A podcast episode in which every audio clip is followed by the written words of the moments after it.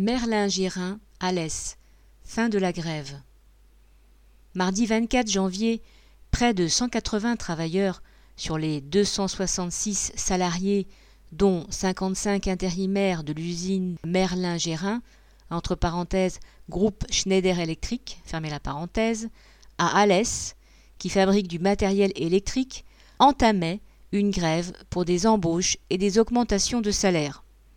Les grévistes soutenu par l'ensemble des syndicats, revendiquait une augmentation de 2,8%, une prime de 500 euros et l'embauche des travailleurs précaires.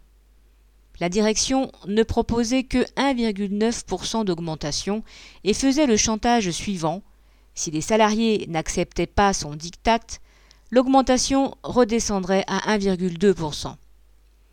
Le groupe Schneider est riche à milliards. En 2019, il avait réalisé 2,4 milliards d'euros de bénéfices et encore 2,1 milliards en 2020. Le site alésien, lui, a fait de son côté 6,5 millions d'euros de bénéfices en 2021.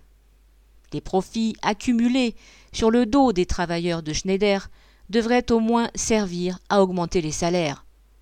Après dix jours de grève, les salariés ont repris le travail, ayant obtenu six embauches et une augmentation de salaire de 2%.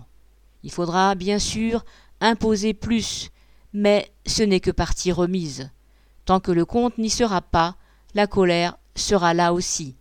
Correspondant Hello.